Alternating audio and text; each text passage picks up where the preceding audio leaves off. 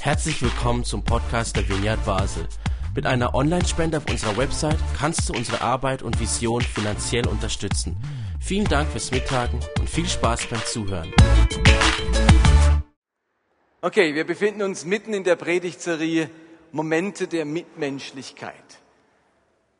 Und das Thema, das hat ganz eng mit dieser anderen Frage zu tun, nämlich wie können wir mit Gutem die Welt verändern. Gutes, das drückt sich aus in Nächstenliebe und Nächstenliebe drückt sich wiederum aus in Mitmenschlichkeit. Nächstenliebe ist ein Riesenwort und ein Element von Nächstenliebe ist eben Mitmenschlichkeit. Und Mitmenschlichkeit hat auch wieder ganz unterschiedliche Ausdrucksformen. Und wir haben uns vor zwei Wochen zum Beispiel mit der Geschichte von David beschäftigt. Ähm, und da ging es um die Fähigkeit, die Impulse Gottes zum Guten wahrzunehmen und sich zum Beispiel auf eine Begegnung mit einem Menschen mit Behinderung einzulassen, wie David das da gemacht hat in dieser alttestamentlichen Stelle. Und letzten Sonntag hat uns Konstanze Falkenberg von ihrem großen Schicksalsschlag erzählt, der sie nicht zerbrechen konnte, nicht verbittern, nicht bewegt hat, dass sie sich eingeigelt hat in einer Opferrolle, sondern sie blieb zugewandt Sie blieb ein Mitmensch und durfte die Freiheit erleben, gerade jetzt anderen Gutes zu tun. Sehr inspirierendes Interview.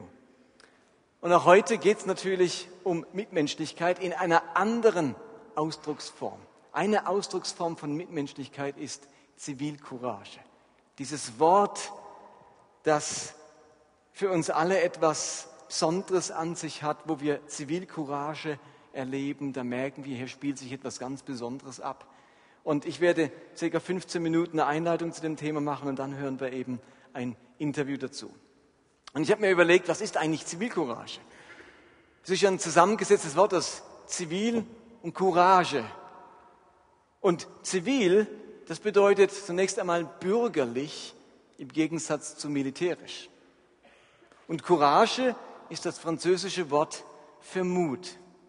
Es geht bei Zivilcourage also um bürgerlichen Mut.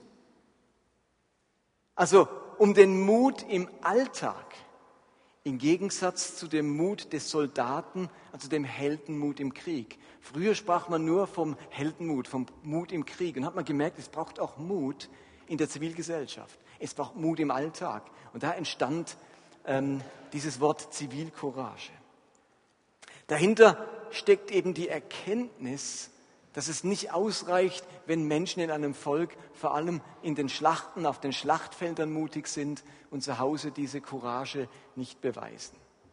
Ich habe auch mal nachgeschaut, was das so wissenschaftlich betrachtet oder psychologisch betrachtet bedeutet. Und ich zitiere euch mal zwei Politikwissenschaftler, die schreiben, Zivilcourage ist sozial verantwortliches Handeln. Zivilcouragiertes Handeln geschieht in Situationen, in denen zentrale Wertüberzeugungen zum einen, soziale Normen zum anderen wie Menschenwürde, Menschenrechte, Gerechtigkeit und drittens psychische oder physische Integrität, also Unversehrtheit einer Person verletzt werden. Wo Wertüberzeugungen, soziale Normen und die körperliche Unversehrtheit eines Menschen bedroht sind oder verletzt werden. Dort ist zivil couragiertes Handeln gefordert. Oder zivil couragiert handelt, wer bereit ist, trotz drohender Nachteile für die eigene Person einzutreten für die Wahrung humaner und moralischer Werte, für die Integrität und die Interessen anderer Personen. Also ich trete ein für die Interessen anderer Personen, die sonst bedroht werden, auch wenn mein eigenes Leben dadurch Nachteile oder Gefährdung erlebt. Das ist Zivilcourage. Erinnert euch, in Deutschland vor kurzem, da fährt ein Terrorist einen LKW in eine Menschenmenge hinein und dann sind es couragierte Menschen, die auf diesen LKW aufspringen, versuchen die Fahrertür zu öffnen und diesen Terroristen zu stoppen. Das ist Zivilcourage. Vielleicht falle ich da von dem Laster runter, bringe mich vielleicht selbst in Gefahr, vielleicht schießt er von innen raus.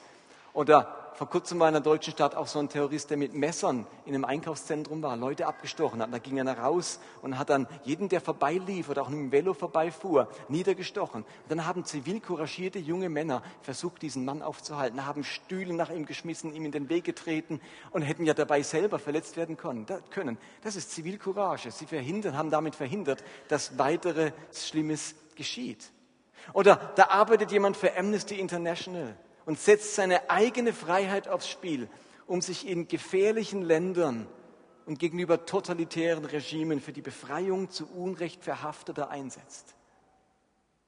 Oder da versteckt jemand Juden im Keller oder im geheimen Hinterzimmer, um zu verhindern, dass sie ins Vernichtungslager Lager abtransportiert werden und riskiert gleichzeitig, dass er vielleicht selbst inhaftiert oder hingerichtet wird, wenn es entdeckt würde. All das ist Zivilcourage.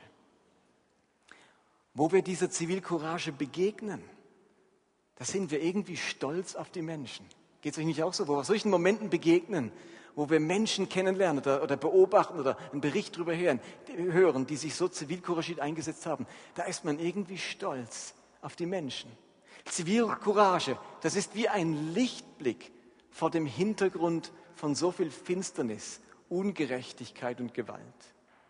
Wir identifizieren uns mit dieser Zivilcourage als einem Akt großer Mitmenschlichkeit und hoffen natürlich, in ähnlichen Situationen genauso zu handeln. Zivilcourage macht uns irgendwie Hoffnung, dass es doch nicht so schlimm um uns steht und dass im entscheidenden Moment jemand da ist, der sich einsetzt, der hilft und der herbeispringt oder uns unterstützt. Bei meiner Recherche zu dieser Predigt bin ich auf ganz viele kleine Geschichten in der Bibel gestoßen, wo Menschen diese Art von Mitmenschlichkeit, diese Zivilcourage gelebt haben.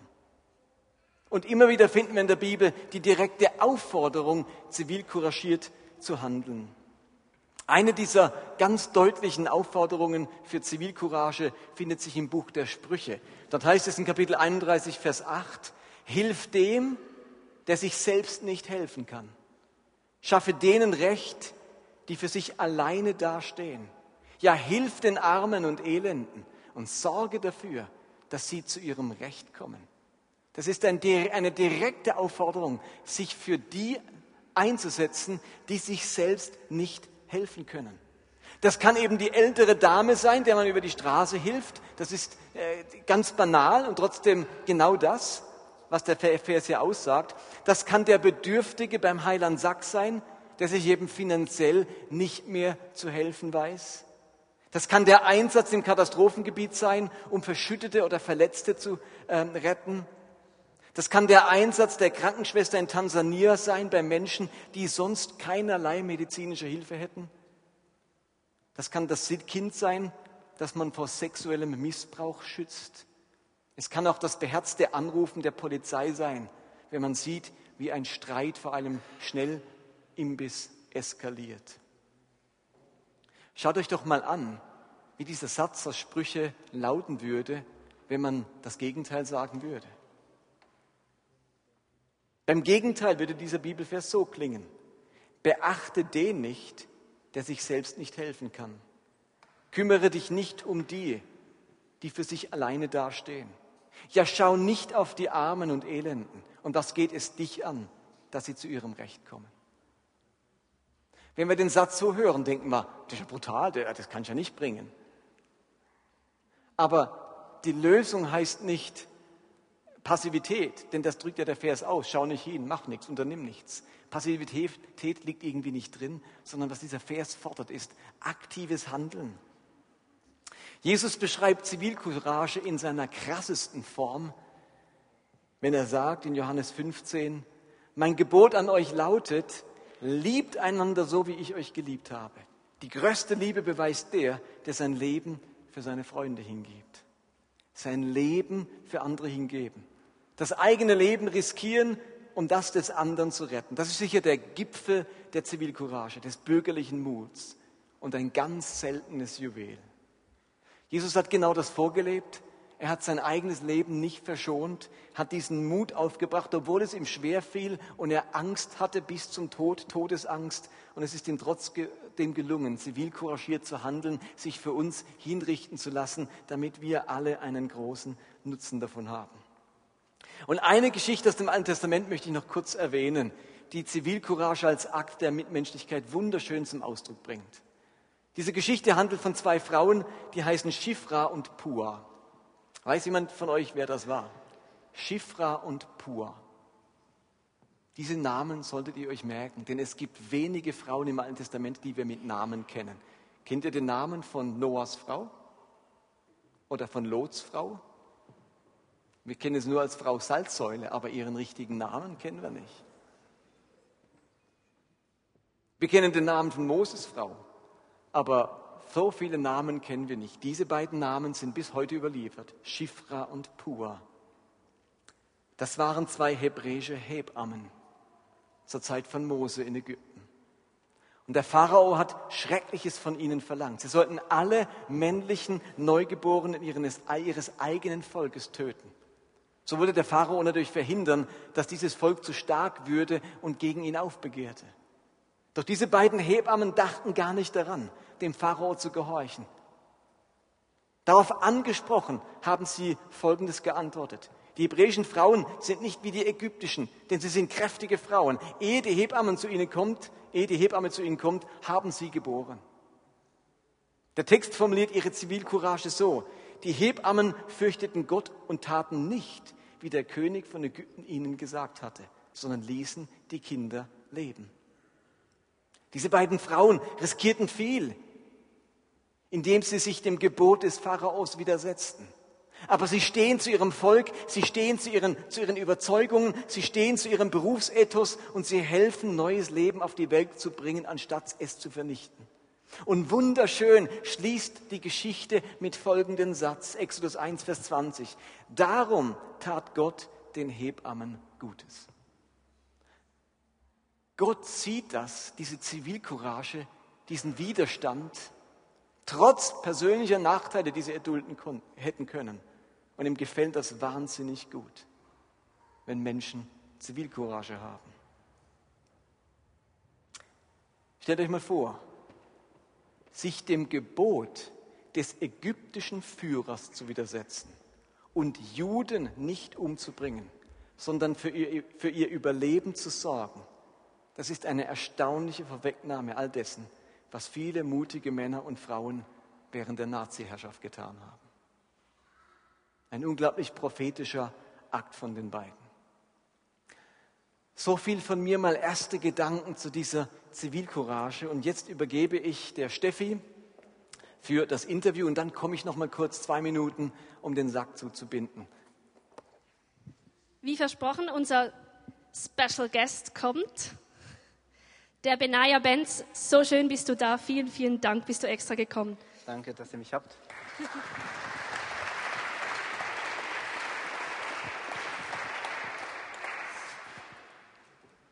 Ich habe gelesen, dass du vor zwei Jahren um drei Uhr nachts in die Neckar gesprungen bist. Das ist übrigens ein großer Fluss, für die, die es nicht wissen. Was genau ist da passiert?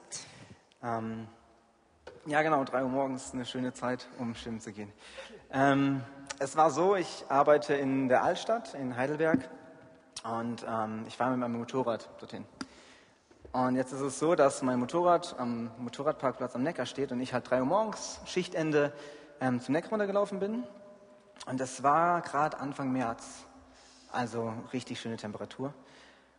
Und ähm, sehe plötzlich, wie zwei Jungs relativ aufgeregt ähm, zum Wasser rennen. Ähm, jetzt ist es so, dass wo ich war, ähm, ist eine Promenade. Das heißt, man läuft nicht zum Wasser runter, sondern wir haben eine Promenade, die ungefähr so eineinhalb Meter über dem Wasser ist. Und dann ist da erstmal einfach eineinhalb Meter nichts und dann fängt das Wasser an.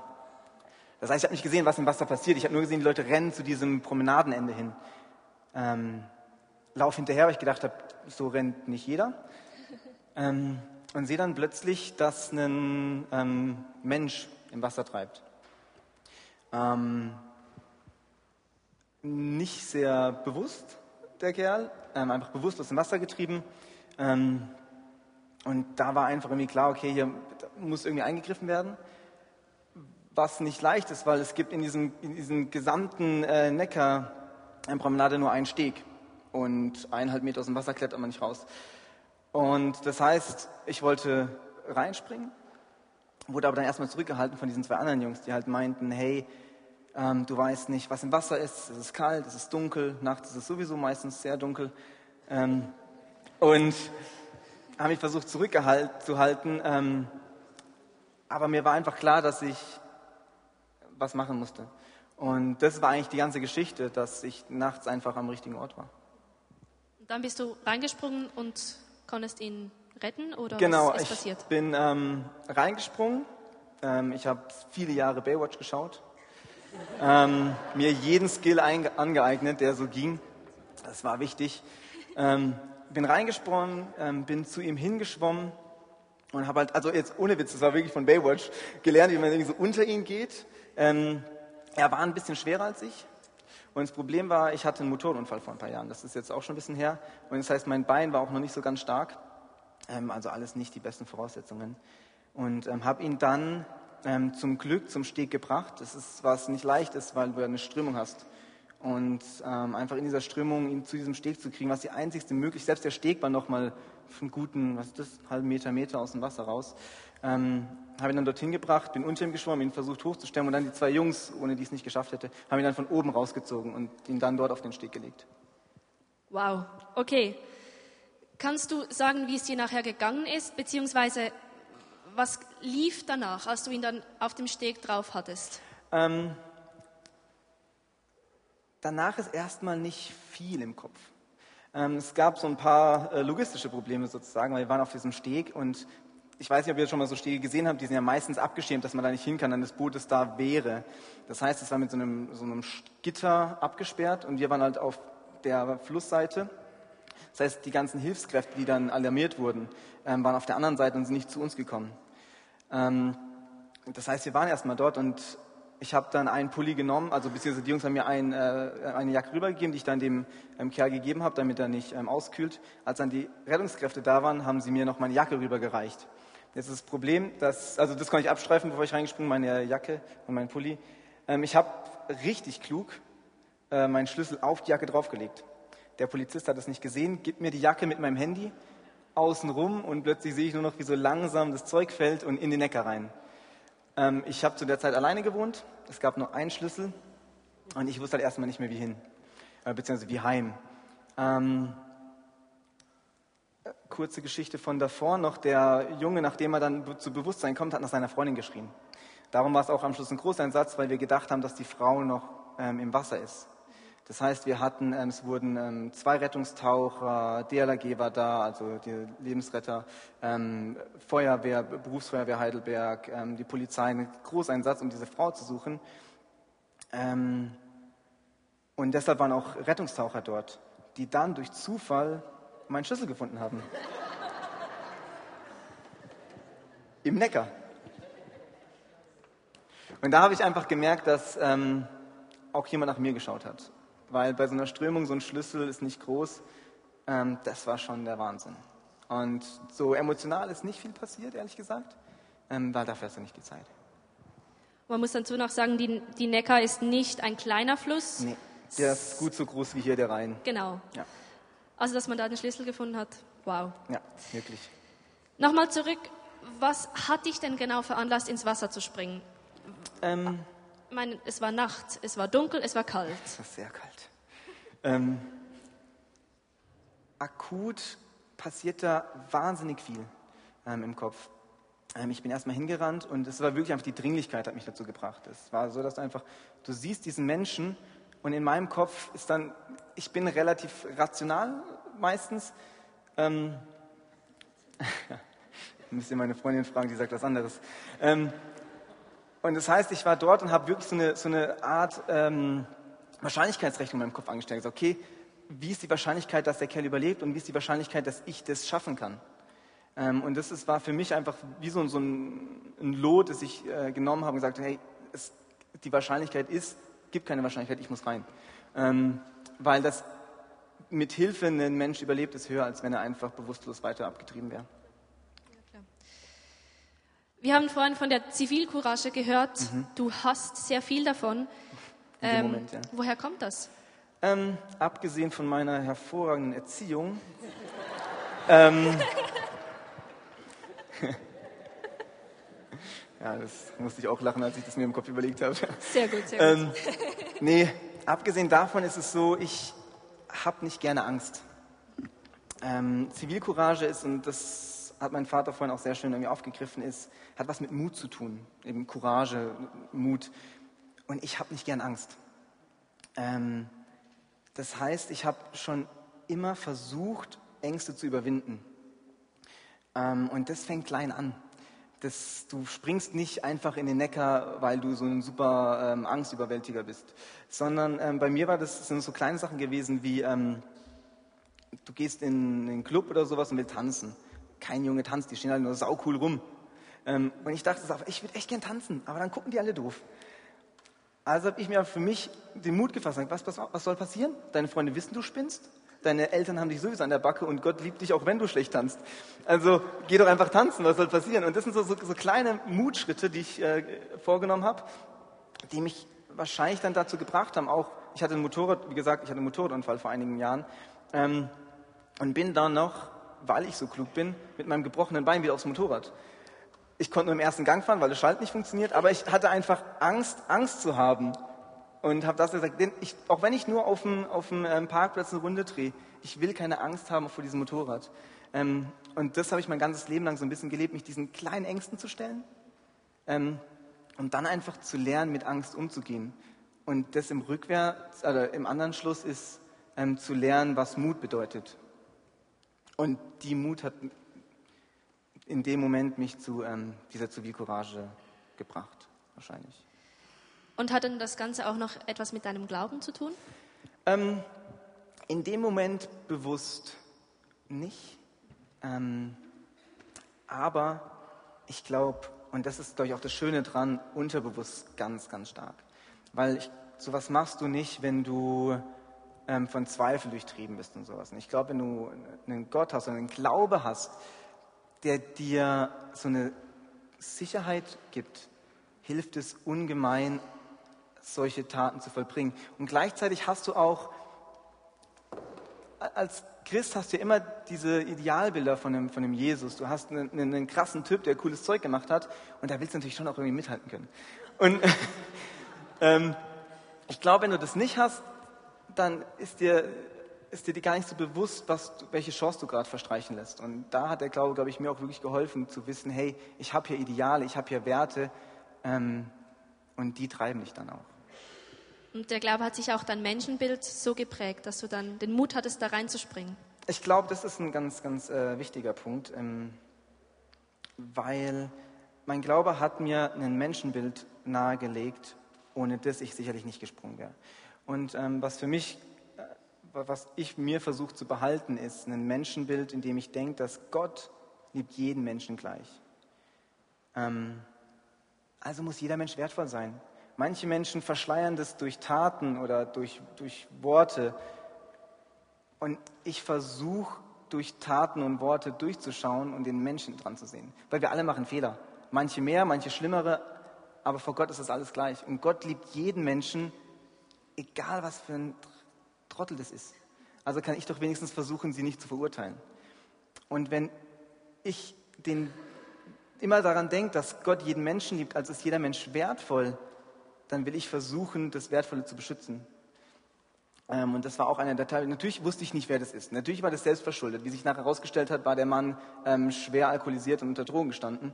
Ähm, das war seine Schuld. Und jetzt muss ich mein Leben riskieren, um den da rauszuholen. Aber Gott findet den Kerl wertvoll. Also versuche ich mir zu behalten, den auch wertvoll zu finden. Ähm, ist schwierig, gerade im Alltag, wenn du enttäuscht wirst und immer wieder so mit einem offenen Herz auf Menschen zugehst. Ähm, aber das ist echt was, was ich mir versuche zu bewahren. Wow. Nun, ich kann mir sehr gut vorstellen, dass ähm, das ist nicht im Geheimen und im Verborgenen geblieben. Wie hat dann die Bevölkerung oder vielleicht auch die Medien und sonst noch wer darauf reagiert? Ähm, Zu Beginn war es so, dass dieser Rieseneinsatz war und da waren Menschen da, die wirklich was geleistet haben in ihrem Leben. Wir haben in Heidelberg eine Berufsfeuerwehr. Die Männer retten täglich Leben oder wöchentlich Leben.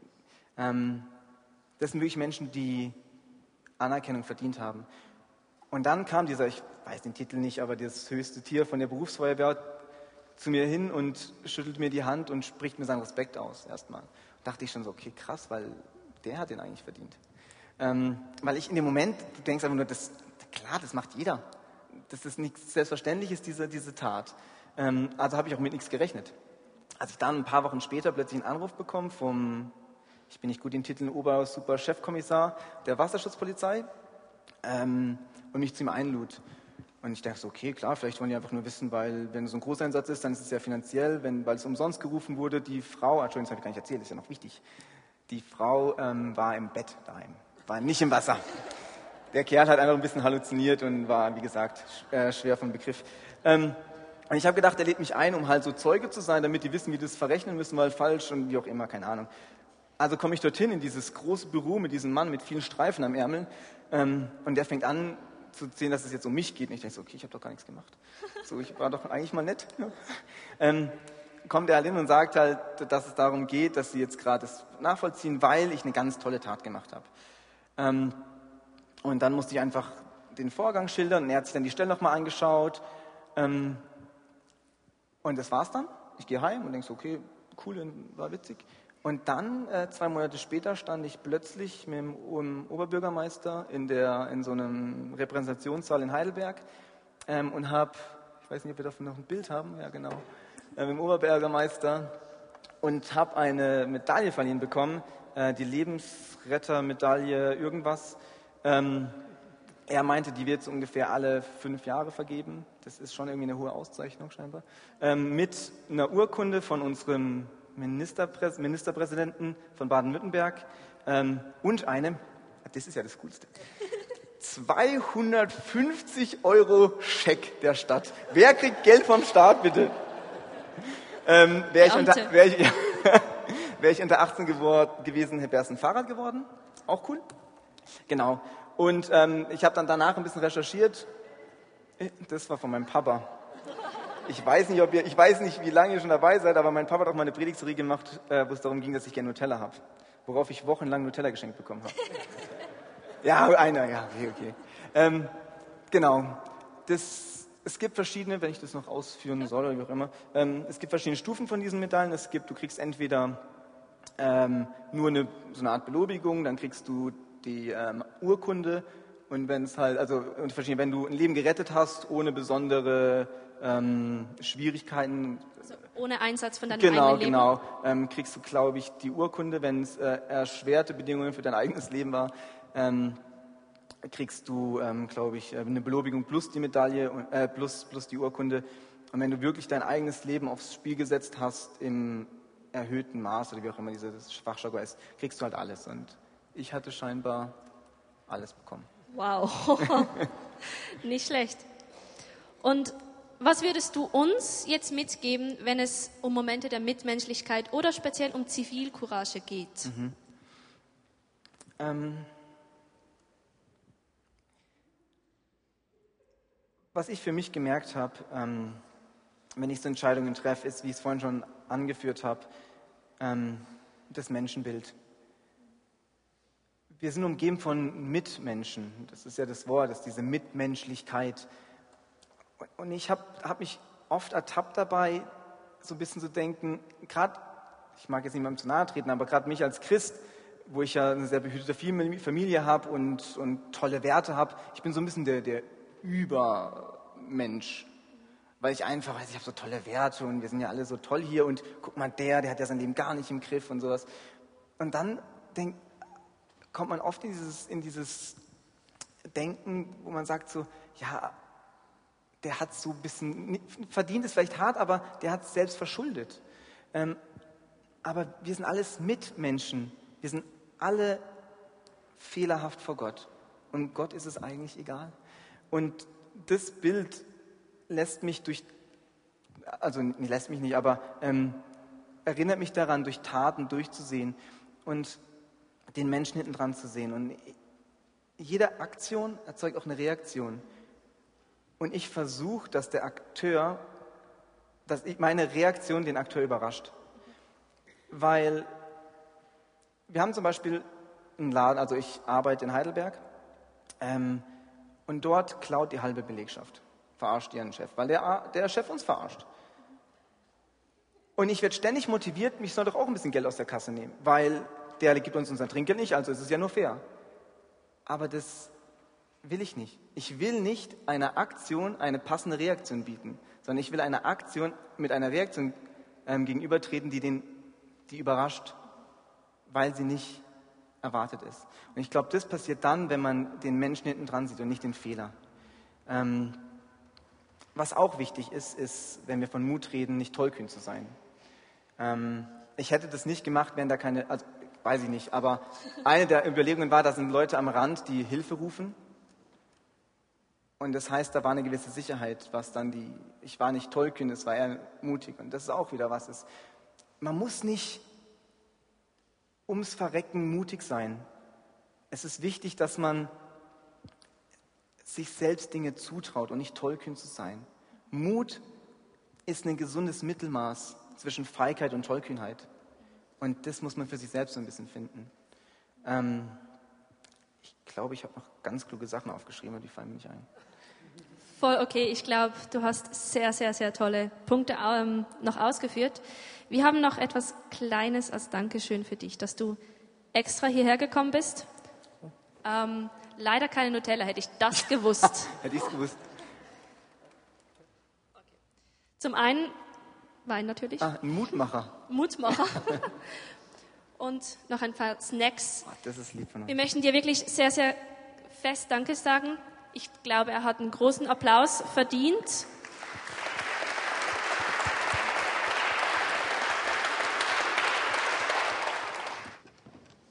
Okay, vielen Dank euch beiden für das Interview. Und ich glaube, wir merken, zum einen ist auch bei Konstanze letzte Woche aufgefallen, diejenigen, die so etwas machen, etwas Mitmenschliches, können oftmals gar nicht so erklären, warum sie das gemacht haben. Warum ist Konstanze nicht an dem Unfall zerbrochen, sondern ist ihr Inneres aufrecht geblieben? Warum macht Benaja sowas? Das ist gar nicht so, schwierig, so einfach zu erklären. Aber wir merken gleichzeitig, wie schwierig Zivilcourage sein kann. Und dass einem ganz oft im entscheidenden Moment der Mut verlässt. Ich weiß ehrlich gesagt nicht, ob ich wie Benaja hier in den Rhein springen würde, um jemanden zu retten. Ich bin nicht sicher, ob er das von mir hat. Ich glaube eher nicht. Ich weiß nicht, ob ich so wie Schifra und Pur gehandelt hätte angesichts einem skrupellosen Pharao. Ich weiß nicht, ob ich während der Nazi-Herrschaft Juden versteckt hätte und nicht eher dafür gesorgt hätte, selbst mit heiler Haut diese Schreckensherrschaft zu überstehen. Mir ist solche Zivilcourage nicht angeboren. Ich erlebe sie eher als Geschenk, als inneren Impuls Gottes. Und jemand, der ganz stark von solcher Mutlosigkeit und Ängstlichkeit geprägt und geplagt war, war ein Pastor namens Timotheus. Im entscheidenden Moment, da hat auch ihn der Mut verlassen und er hat sich immer wieder davor gedrückt, im heidnischen und oft feindseligen Umfeld die gute Botschaft von Jesus zu erzählen. Und mit seelsorgerlicher Weisheit schreibt ihm Paulus einen ganz wichtigen Satz. Ein Satz, der für Timotheus zum Gamechanger werden könnte. Und da steht in 2. Timotheus 1, Vers 7. Matthias hat ihn ganz am Anfang vorgelesen. Das ist der Leitsatz für heute, auch wenn wir jetzt diese Stationen haben. Dort heißt es nämlich, denn Gott hat uns keinen hat uns nicht einen Geist der Ängstlichkeit gegeben, sondern den Geist der Kraft, der Liebe und der Besonnenheit. Ich lese nochmal. Denn Gott hat uns nicht einen Geist der Ängstlichkeit gegeben, sondern den Geist der Kraft, der Liebe und der Besonnenheit. Und diesen Satz, den möchte ich glauben und den möchte ich erleben. Und mit diesem Satz möchten wir euch heute Abend segnen. Gottes Geist ist in der Lage, uns von unserer Ängstlichkeit, unserer Furcht, Furchtsamkeit und unserer Mutlosigkeit zu befreien. Und Gottes Geist hat genau die richtigen Zutaten für echte Zivilcourage. Überlegt mal, Kraft heißt es da. Kraft, die uns Entschlossenheit, die unsere Entschlossen, Unentschlossenheit, muss ich sagen, Kraft, die unsere Unentschlossenheit und Ängstlichkeit überwindet. Liebe heißt es da, Liebe, die unsere Gleichgültigkeit und Teilnahmslosigkeit überwindet. Und Besonnenheit, die uns gleichzeitig davor bewahrt, unvernünftig und leichtsinnig zu sein. Kraft, Liebe, Besonnenheit, die perfekten Zutaten für Zivilcourage und eigentlich genau das, was du gesagt hast, Benaja, was dich selbst dazu bewogen hat.